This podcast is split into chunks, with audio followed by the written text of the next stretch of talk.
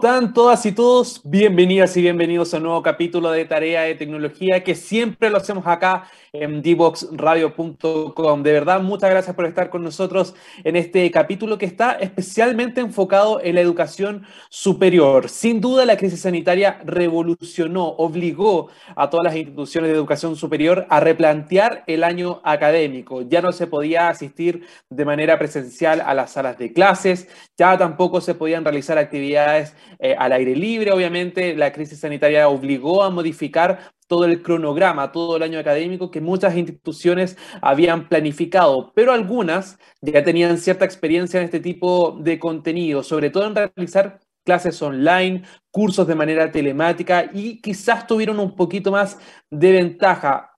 Hay temas administrativos, hay temas educativos, el cómo llevar a cabo también la enseñanza de una manera más telemática. Muchos profesores no estaban preparados para esta realidad. Y obviamente cuando hablamos de educación superior, donde hay mucho trabajo práctico, donde hay mucho trabajo también en equipo, con compañeros, pudo haber generado una serie de complicaciones. ¿Cómo lo enfrentó la Universidad Autónoma en este punto?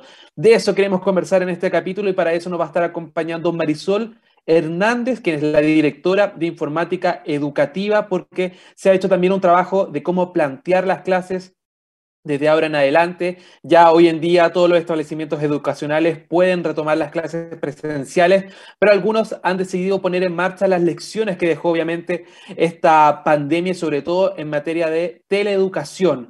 Cómo potenciar, por ejemplo, las clases online, no perder toda esta experiencia y complementarla también con la presencialidad. ¿Cuál es mejor? ¿Hay alguna recomendable por sobre otra respecto, por ejemplo, al acceso a Internet, a las prácticas, etcétera. Vamos a estar profundizando en eso con Marisol, obviamente, en este capítulo, donde ustedes también pueden ser parte utilizando el hashtag Tarea de Tecnología en Twitter. Ahí vamos a estar revisando todas sus preguntas y todos sus comentarios.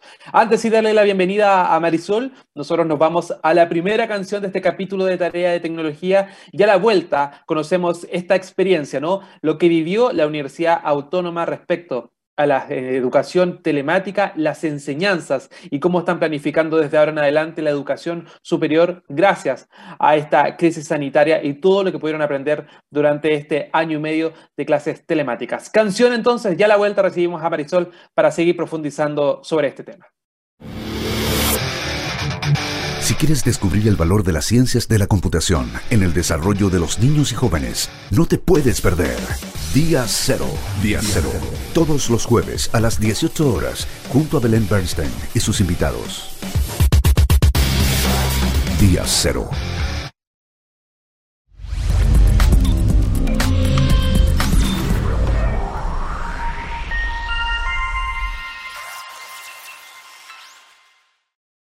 No te quedes fuera.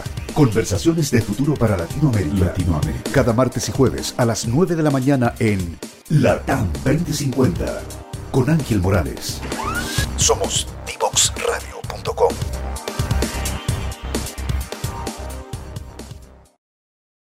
Ya estamos de vuelta entonces con tarea de tecnología acá en divoxradio.com y yo le anunciaba al principio de este capítulo, Obviamente, la pandemia dejó una serie de lecciones para llevar a cabo las clases telemáticas, la educación online y mucho, si lo consideramos obviamente, en respecto a la educación superior. Universidades, institutos, centros de formación técnica que se vieron obligados a tener que realizar las clases de manera telemática para poder concluir con el año académico. Hoy en día, todos los establecimientos pueden hacer sus clases de manera presencial, manteniendo los recuerdos sanitarios, pero hay una serie de lecciones, una serie de enseñanzas que se han puesto en práctica y que han permitido, por ejemplo, mejorar o hacer un poco más dinámico el año académico en base a cómo se va evolucionando también la pandemia. ¿Son recomendables hoy en día en este escenario las clases telemáticas? Cuáles sí, cuáles no, en qué contexto es mejor la presencialidad versus las clases online. Lo vamos a estar analizando y para eso le damos la bienvenida a nuestra invitada del día de hoy. Ella es Marisol Hernández, directora de la Dirección de Informática Educativa de la Universidad Autónoma de Chile. Marisol, bienvenida a cada tarea de tecnología. Hola, muy buenas días y feliz de estar con ustedes acá eh, compartiendo la, experiencia que como Universidad Autónoma tenemos y podemos llevar y mejorar, que es lo que queremos todos en educación. Claro, queremos conocer un poquito más sobre la experiencia de la Universidad Autónoma. Sabemos que tú eres directora de la Dirección de Informática Educativa, pero cuéntanos un poco a qué se dedica esta dirección a nivel nacional. Tengo entendido que son los encargados de ver las potencialidades digitales, de digitalizar ciertos procesos también de, la enseñanza. ¿Cómo fueron un poco eh, avanzando respecto a este tema en un escenario bastante adverso, como era la crisis sanitaria, en un momento bastante agudo, donde las cifras iban al alza y por lo tanto se vieron obligados también a mantener un confinamiento, a hacer las clases todas de manera online. ¿Cómo fue un poco esa evolución? ¿Cómo fue ese paso? Bueno, la verdad es que eh, el área de informática educativa, una dirección que ya lleva seis años funcionando en la universidad, es un área que si bien su nombre puede inducir error porque eh, estaba al alero del área de informática, pero está eh, planteado en su gran mayoría por eh, profesionales multidisciplinarios ligados al área de la educación.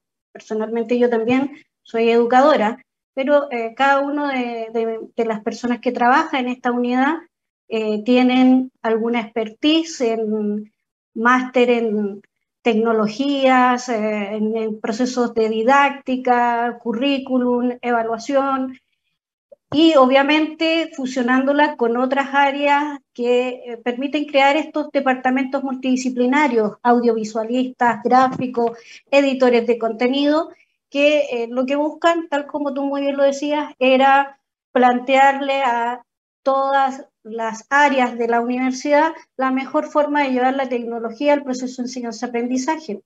Y en eso estábamos justamente cuando eh, viene el, el proceso de, del estallido social, fue nuestro, nuestra primera aproximación, tuvimos que irnos a online y obviamente eh, muchos de los cuales yo había capacitado eh, y habíamos estado como tratando de encantar en lo que era el proceso de aprendizaje con tecnología, fueron nuestros mejores aliados, los usamos como eh, llamados superusuarios, y estos superusuarios lo que nos permitieron fue eh, trabajar como monitores dentro de distintas áreas de la universidad para que el proceso de adopción de las tecnologías fuese más fácil. Cuando nos corresponde al proceso académico del 2020, ¿no es cierto? Y 2021, uno ya no imaginaba cómo podía ser este escenario y la verdad que fue, fue complejo. Eh, no obstante, ya habíamos tenido esta primera aproximación y lo que hicimos fue generar buenos itinerarios de educación, generar plantillas instruccionales, cómo eh, mostrarle a los profesores y a los estudiantes que tenían que encontrar sus materiales. Y eso permitía tener directrices claras que permitieran un proceso de calidad y que fuera equitativo. Es decir, que si tú tomabas una asignatura en el llano o lo tomabas en Talca o lo tomabas en Temuco, siempre ibas a encontrar eh, los mismos materiales, los mismos insumos, porque con esta plantilla nosotros ya le indicábamos al profesor que era lo, elemental para que el alumno pudiese seguir su proceso de enseñanza-aprendizaje a distancia. Y eso ayudó, ayudó muchísimo a, a encauzar el, camino. Lo siguiente que eh, pudimos eh, también implementar fue el generar canales de mm, comunicación para los tutoriales. Sabemos que hoy día a los estudiantes les gusta mucho aprender en base a videos. Entonces lo que hicimos fue generar una serie de videos cortos, pero muy puntuales, que pudiesen permitir a través de canales que le eran comunes, como un sitio web, y no eh, dentro de las mismas plataformas que ya teníamos, porque eh, era como un contrasentido eh, querer enseñar la tecnología por el mismo canal que los alumnos no sabían navegar. Entonces mm. tuvimos que buscar una nueva forma de llegar a estos estudiantes a hacer campañas comunicacionales.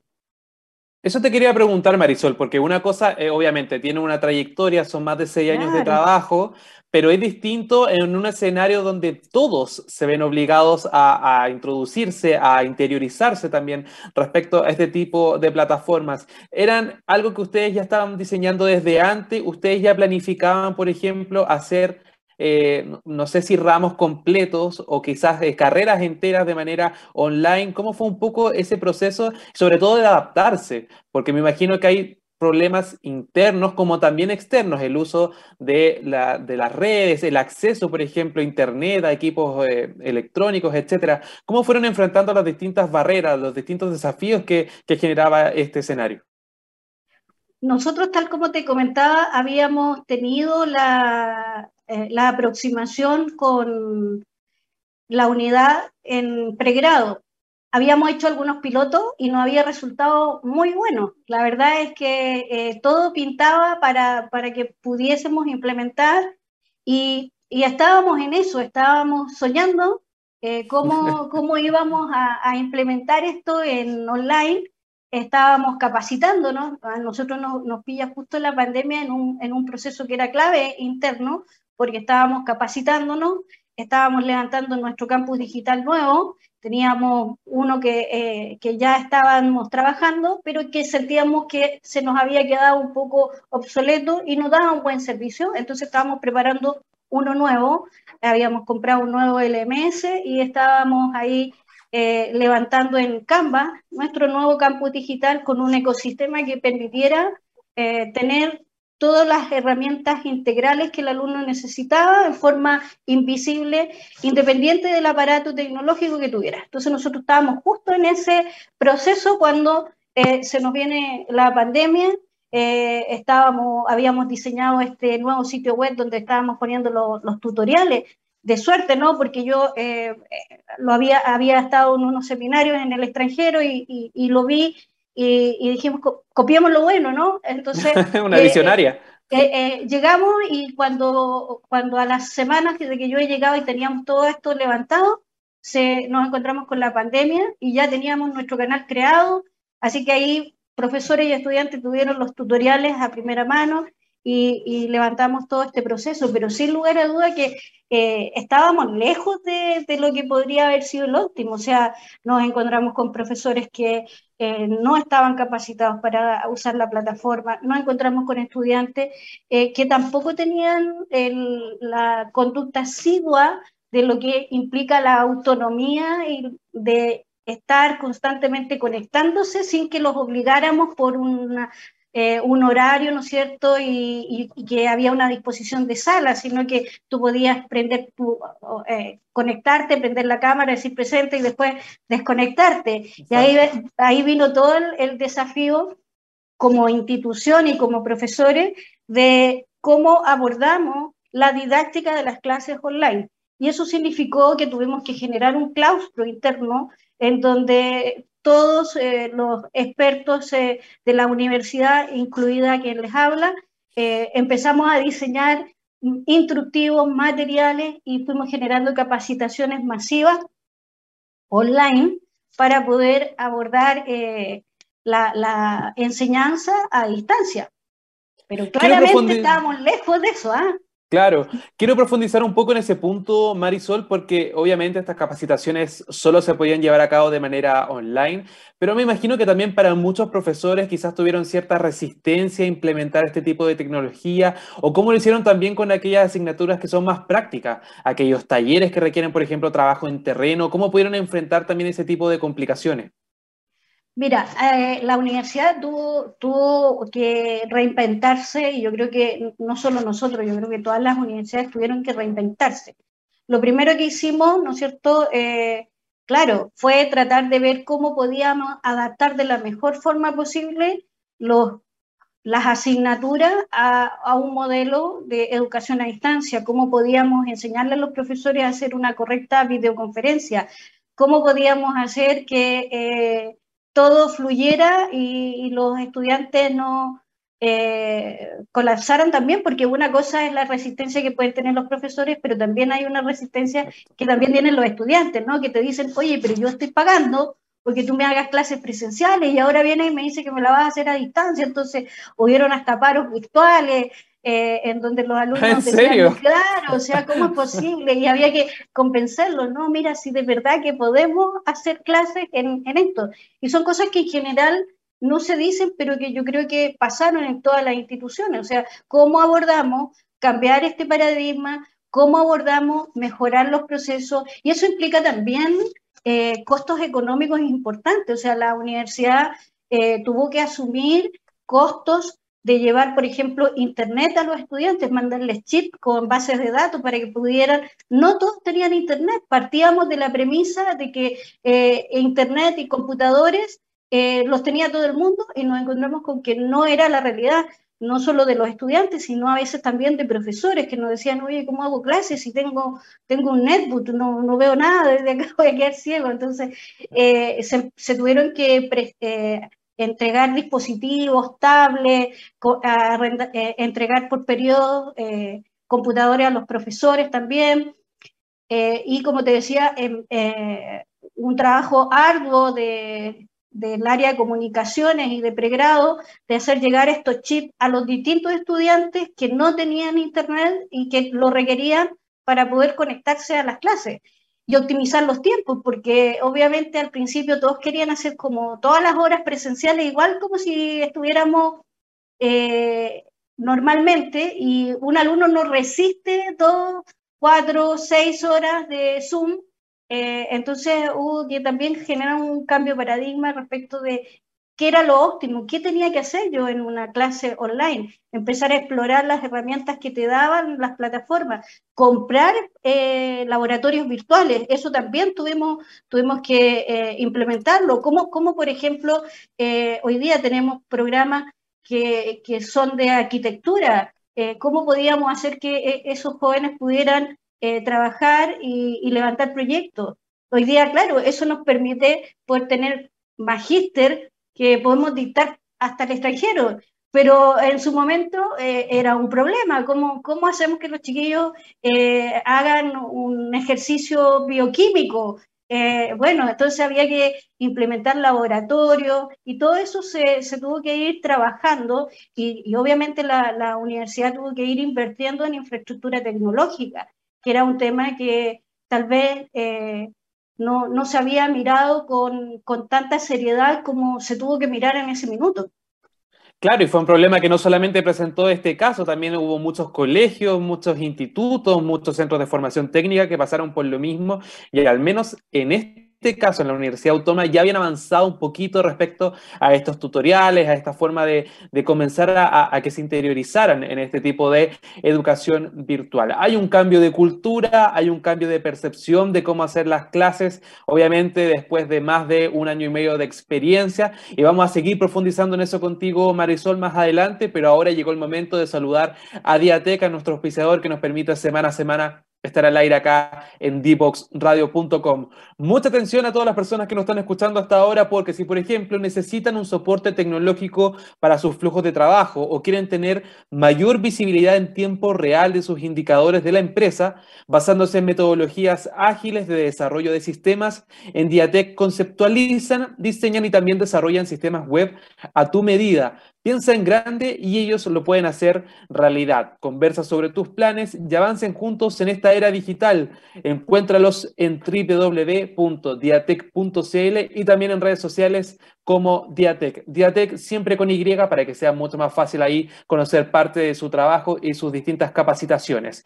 Nosotros vamos a hacer un alto musical y a la vuelta seguimos conversando con Marisol Hernández de la Universidad Autónoma respecto a este esta es la enseñanza, ¿no? Estas lecciones que dejó la pandemia respecto a educación digital y cómo se está implementando hoy en día eh, en esta universidad. Descubre las alternativas que ofrece el mundo digital para tu desarrollo profesional. Marketing digital, análisis de datos, ciberseguridad, cloud computing y mucho más. Todos los miércoles a las 17 horas, junto a Catalina Becio y sus invitados solo por divoxradio.com.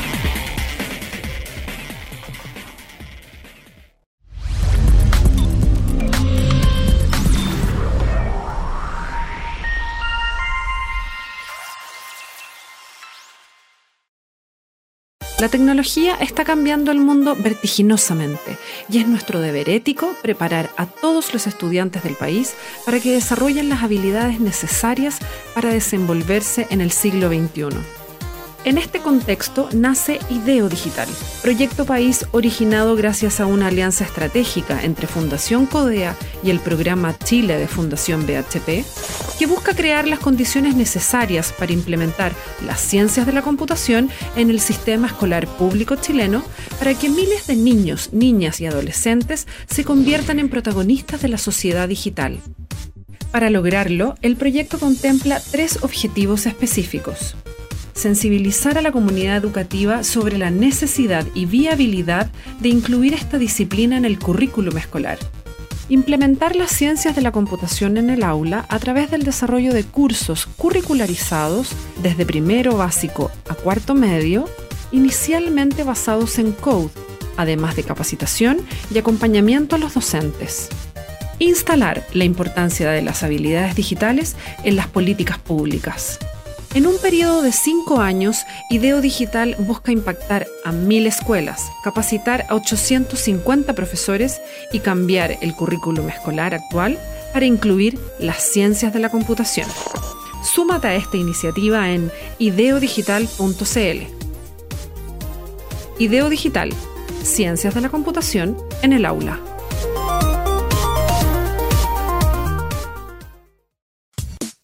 Divoxradio.com. Codiseñando el futuro.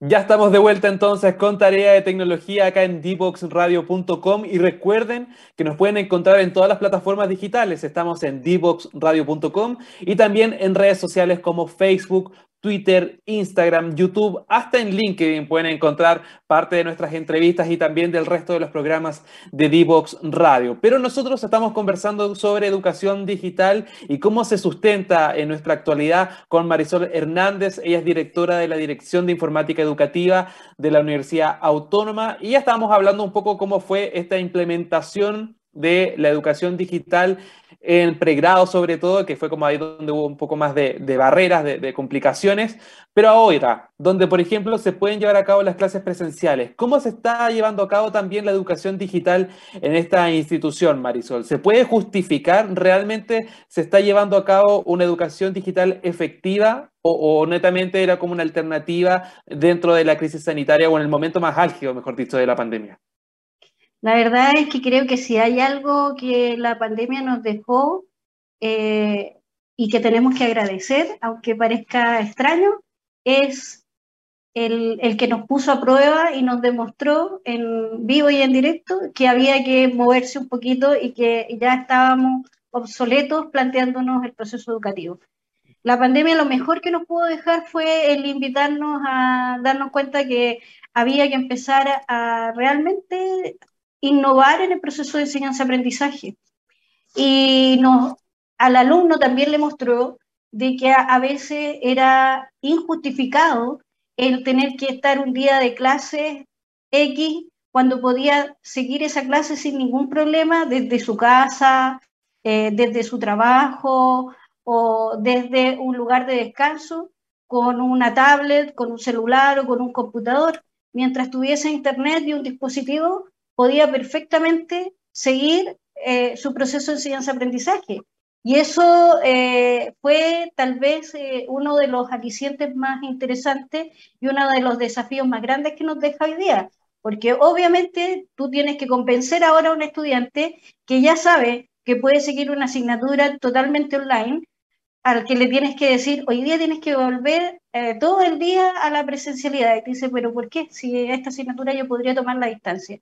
Y eso no, nos lleva a que realmente nos planteemos eh, el desafío de generar realmente itinerarios de aprendizaje flexibles. Y esa es una de las apuestas que Universidad Autónoma de Chile se, se, tomó muy en serio y que demostramos con creces que podíamos lograrlo. En posgrado nosotros este año eh, levantamos los primeros magísteres online, tal como te contaba, eh, compramos laboratorios virtuales para poder implementarlos sin problema. Eh, donde pudiéramos ir no solo a todo Chile, sino también al extranjero con alumnos de Latinoamérica. Y eso también nos permite eh, decir que la educación en la modalidad en que uno la quiera llevar puede darse y puede darse con calidad cuando hay un proceso planeado, un proceso bien intencionado y obviamente con toda la logística y las herramientas didáctico-tecnológicas que tú requieres para implementarla. Y, esa es la apuesta que nosotros hoy día hemos estado haciendo, preparándonos eh, y preparando programas que permitan al estudiante elegir cuál es la modalidad que se ajusta a su forma de ser, a su proceso de enseñanza-aprendizaje y a sus necesidades. Hoy día podemos hacerlo eh, híbrido, eh, y híbrido en los dos sentidos, porque hay algunos que hablan de híbrido eh, con esta mezcla entre lo presencial y lo virtual, pero también hay otros que usan el concepto de híbrido con algunos alumnos en la sala y otros desde casa, que también es una posibilidad real que hoy día tenemos. Entonces tenemos todas las posibilidades y yo creo que cada una tiene la belleza y la particularidad suya. Depende mucho aquí de cómo estemos preparados y qué nos acomoda más. A mí, si tú me preguntas, me encanta muchísimo hacer clases a distancia. Yo lo disfruto.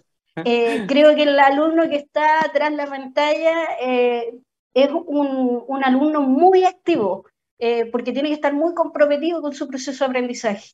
En, en, la educación a distancia digital que llevamos hoy día, está todo muy planeado, por lo tanto, si tú no eres muy autogestionado, puedes, puedes fallar. Entonces necesitas que seas muy sistemático, muy eh, te autorregule y seas muy autónomo para poder seguir adecuadamente el proceso. Si tú tienes esas condiciones, ese es el programa para ti, no necesitas moverte de tu casa, eh, tu profesor, si, si, eso también te acomoda y, y, te interesa hacer clases de esa forma, bueno, esa también es una alternativa laboral interesante, pero eso significa tener una didáctica distinta, significa que yo voy a hacer clases de una forma distinta, ya, ya sea que vaya eh, entre medio haciendo talleres, lo lleve a una sala virtual a trabajar, les mande un código QR, les mande una pregunta y, y, los haga activarse, les mande un video, o les pida que me hagan un video y lo compartamos eh, en online. Hay muchas formas de hacer clase. El tema es si queremos innovar, si queremos flexibilizar y qué es lo que al alumno le queda eh, más común según sus necesidades y sus eh, requerimientos, porque hoy día el conocimiento es sumamente rápido de obsolescencia. Entonces, no podemos seguir pensando en un modelo tradicional en el que cuando nuestros estudiantes salgan, ese contenido que le enseñamos ya pasó, ya fue, ¿te fijas? Así que ahí hay que verlo.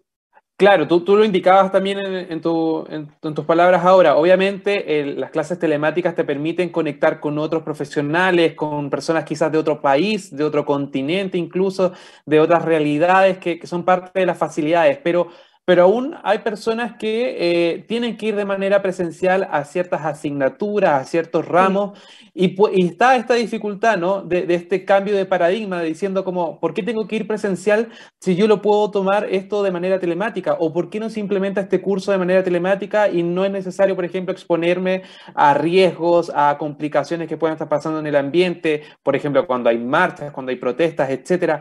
¿Cómo, cómo se está respondiendo un poco a esta problemática que surge de después del desconfinamiento? ¿Cuál es la tendencia un poco que están teniendo al menos en esta universidad para atacar esta, este cambio de, perspectiva, de actitud quizás que está teniendo muchos estudiantes? Bueno, como te decía, eh, tenemos todas las alternativas y se, y se, ha ido también entregando un poco a, en función de la naturaleza propia de cada una de ellas. Eh, me explico.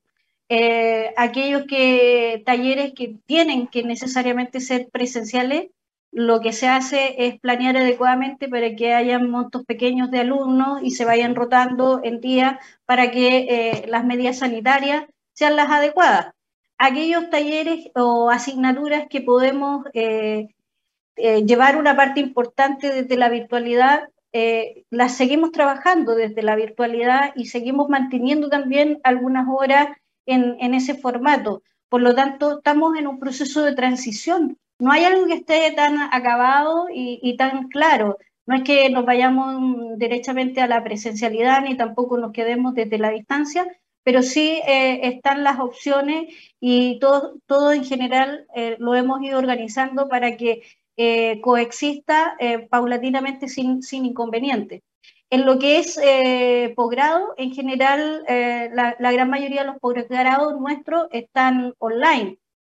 son muy poquitos y son principalmente los de especialidad y tienen que ver con esto, o sea, son son quórum muy pequeños porque eh, tienen que ver con, con actividades prácticas eh, y, y, principalmente cuando los llevamos, los llevamos a una actividad más bien que se llama proctoring, que es ir a dar evaluaciones en vivo y en directo. Aunque sabemos y en algún momento a lo mejor estaremos haciéndolo porque estamos siempre buscando innovaciones en que podemos, eh, estamos pensando en realidad virtual aumentada, eh, realidad inmersiva, que te permite también ir un poco más allá. Pero todavía nos falta, estamos caminando, estamos investigando, pero, pero buscando la salida. O sea, no hay una respuesta única hoy día. Eh, esto es como, eh, darle una respuesta a esto es como estar en un tornado. ¿ah? Tú, tú, nos, tú, es tanto el movimiento que hay, hay tanto ruido y, es todo tan incierto que tú no sabes si quedarte ahí al, medio, eh, tranquilito, o empezar a moverte porque ya es el momento. Eh, estamos en esa fase, tratando de, de, definirnos bien, pero dando todas las posibilidades y las seguridades también. Eso es lo importante, estar consciente de esta realidad, de esta dinámica que se está dando en torno a la educación digital, a la presencialidad también. Y como conclusión, me imagino, Marisol, es eso, ¿no? Dar la oportunidad, la posibilidad de que se puedan tomar contenidos tanto de manera telemática como también presencial cuando sea necesario. Exacto. Perfecto. Ahí sobre todo para, para, los directores de colegios o, o, a los profesores que quieran, por ejemplo, implementar ciertos contenidos o profundizar en ciertas materias de manera eh, más eh, telemática se puede ser una buena alternativa, entregar, por ejemplo, los contenidos, buscar también formas de activar a los estudiantes que estén conectados también, porque no basta con que solamente estén presentes si no participan, si no tienen esta dinámica también de, aprovechar las distintas herramientas digitales que se dan gracias a la tecnología y así también poder fomentar eh, la educación o el conocimiento de una manera mucho más tecnológica. Pero hay una interrogante, Marisol, que, yo creo que ustedes, como, como ya llevan más experiencia indagando en este tema, es, ¿es mejor la presencialidad o es mejor las clases telemáticas o virtuales? ¿Cuál es ahí tu definición o también depende de este contexto que, que, que necesite el estudiante en sí? Yo soy más proclive a decir que depende mucho del el, el, contexto del estudiante y de las características propias de él. Eh, ciertamente que puede que para una profesión en particular tú necesites eh, elementos presenciales. Nosotros, por ejemplo, tenemos un, diplomado que es de rehabilitación. Entonces, obviamente, tenemos que tener un espacio de presencialidad porque necesitamos verificar en vivo y en directo si el profesional logra hacer las funciones y las maniobras adecuadamente. Pero todo lo que podamos entregarle eh, teórica y desde la, el ensayo eh, teórico práctico a distancia lo vamos a hacer, ¿te fijas? Entonces, eh, cada una en su dimensión tiene su maravillosa particularidad. A mí me, yo, yo sigo insistiendo de que eh, si, si, es algo que, que no requiere demostrar un procedimiento manual, la educación a distancia es la, una de las formas más interesantes. Hoy día hay muchas empresas ofreciendo trabajo a distancia. Y eso nos invita a plantearnos de que eh, si se puede trabajar a distancia, también se puede estudiar a distancia. Y la riqueza que tiene de estudiar a distancia es justamente eso, de tener distintas realidades, eh, poder nutrirte socioculturalmente de otras perspectivas y de abrirte a una multiculturalidad que te va a abrir las puertas a un mundo que hoy día también está ofreciendo trabajo en otras fronteras. Yo creo que hay que abrirse, ¿ah? Marisol, Y por ejemplo, en el caso de los niños, de la educación digital o telemática eh, infantil, ¿es recomendable con ciertos límites, con ciertos protocolos, con algunas recomendaciones en cuanto a la cantidad de tiempo, por ejemplo, que se exponen los niños a las pantallas, a la tecnología, o también se puede implementar de la misma manera que en educación superior, por ejemplo? No, ahí, ahí hay recomendaciones distintas y obviamente, por ejemplo, un, niño de párvulo eh, tiene procesos en los cuales tú necesitas eh, necesariamente desarrollar algunos elementos clave que son fundamentales y que requieren de la presencialidad. Ahí es, más complejo, eh, tú no puedes sobreexponerlo a la pantalla porque implica una madurez neurológica y emocional. Nosotros tenemos también un, un, diplomado donde hablamos justamente de eso y, y tenemos claridad de que no es lo mismo presentarle esto a un estudiante de, universitario que a, un párvulo, porque el párvulo además no es autónomo. Entonces, esto significa que yo tengo que tener un adulto para que lo acompañe en ese proceso. Y entonces eh, tengo que pensar en actividades que sean realmente significativas y que permitan que en poco tiempo yo pueda eh, implementar o llevar a ese niño al proceso de aprendizaje que necesito. Y eso puede ser eh, planteado de distintas perspectivas. Ahí el juego, por ejemplo, es una buena herramienta. Lo que pasa es que tenemos el concepto de que eh, clase a distancia es solo que el profesor explique algo. Y a lo mejor yo puedo generar un, juego y entregárselo al papá, darle las indicaciones a él y que en, en ese proceso pueda generar, por ejemplo, lectoescritura, que es un proceso complejo para los niños, pero que cuando tú lo aprendes jugando es distinto. Entonces, claro, hay que tener ciertos recaudos, hay que tener ciertos cuidados, pero se puede hacer. Pero en estos casos hay que tener otros elementos en, en consideración. Yo creo que la conclusión, Marisol, de esta conversación que hemos tenido hoy es la complementariedad, ¿no? Que tanto lo presencial como lo telemático se complementen, trabajen en conjunto y siempre pensando en las necesidades y en las realidades que tienen los estudiantes, que al fin y al cabo los protagonistas de todos estos procesos. Antes de despedirte, Marisol, quiero que nos cuentes de un diplomado ahí que tienen, bueno, ya nos estabas adelantando de las distintas diversidades de temas que están abordando en estos diplomados online, pero hay uno que está pensado en todos los profesionales que hacen docencia en educación superior. Si nos puedes contar un poquito más de eso. Sí, tal como, como te comentaba, hoy día como docentes tenemos que reinventarnos. Eh, tal vez uno de los grandes desafíos es el desaprender para poder aprender algo nuevo. Y todos estos elementos que implican didáctica, paradigmas, uso de tecnologías, pero más que la tecnología, la pedagogía, con una mirada didáctica distinta, es la que nosotros eh, hemos desarrollado e implementado en nuestro diplomado en docencia en educación superior. Ahí la, invitación es a activarse, a ser crítico como docente, a mirar la tecnología como un apoyo, pero no un fin en sí mismo, sino un medio que me permite hacer clase y entonces a replantearme cómo yo como docente me puedo reinventar en, esta labor en donde el estudiante eh, maneja a veces tecnología, pero no maneja lo instrumental para poder activar su proceso de enseñanza-aprendizaje. Tenemos el, mal concepto de que el alumno es este eh, nativo digital que viene con un chip incorporado y que tiene competencias digitales eh, que vienen inherentes y que no es cierto, no hay ninguna competencia que venga inherente, hay que desarrollarla, hay que formarla. Y para eso entonces nosotros tenemos como docente que prepararnos. Generalmente en educación superior no somos profesionales de la educación, no, somos, no nos han preparado para eso, pero sí somos profesionales de una expertise. Y entonces, ¿cómo entregar esa experiencia de la mejor forma?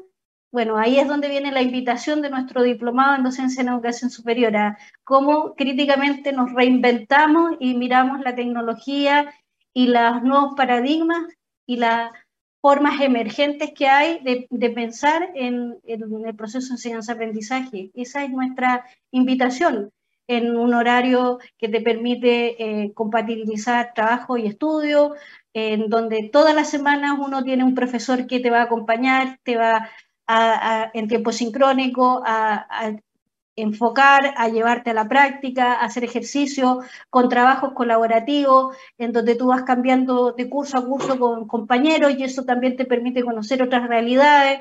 No solamente tenemos eh, estos programas abordan estudiantes en Chile, también tenemos estudiantes que vienen desde Latinoamérica y eso también nos permite saber qué están pensando y diciéndose en otras latitudes respecto de cómo es la educación superior. Así que la invitación es abrir la mirada siempre, a, buscar lo mejor de lo que podemos tener con la tecnología y la eh, educación a distancia.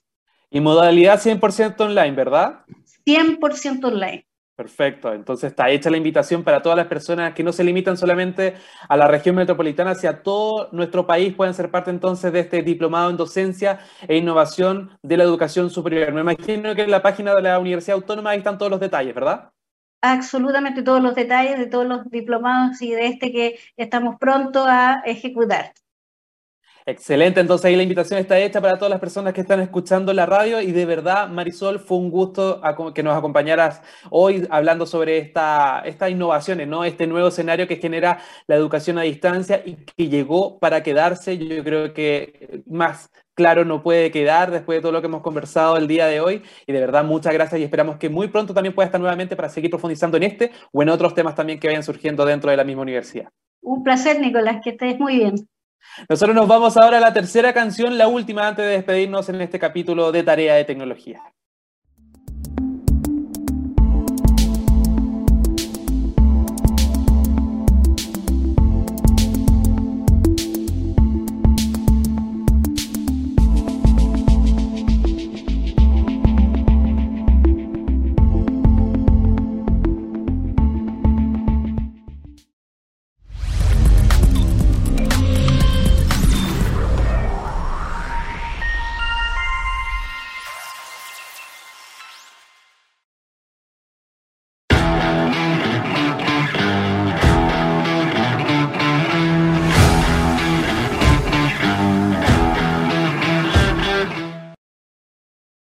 Ya estamos de vuelta con el último bloque de tarea de tecnología antes de despedir el capítulo del día de hoy. Y les tengo una tarea para la casa, de verdad pensado en todos los que somos un poquito más desorganizados, que tenemos hartas cosas que ver, que hacer.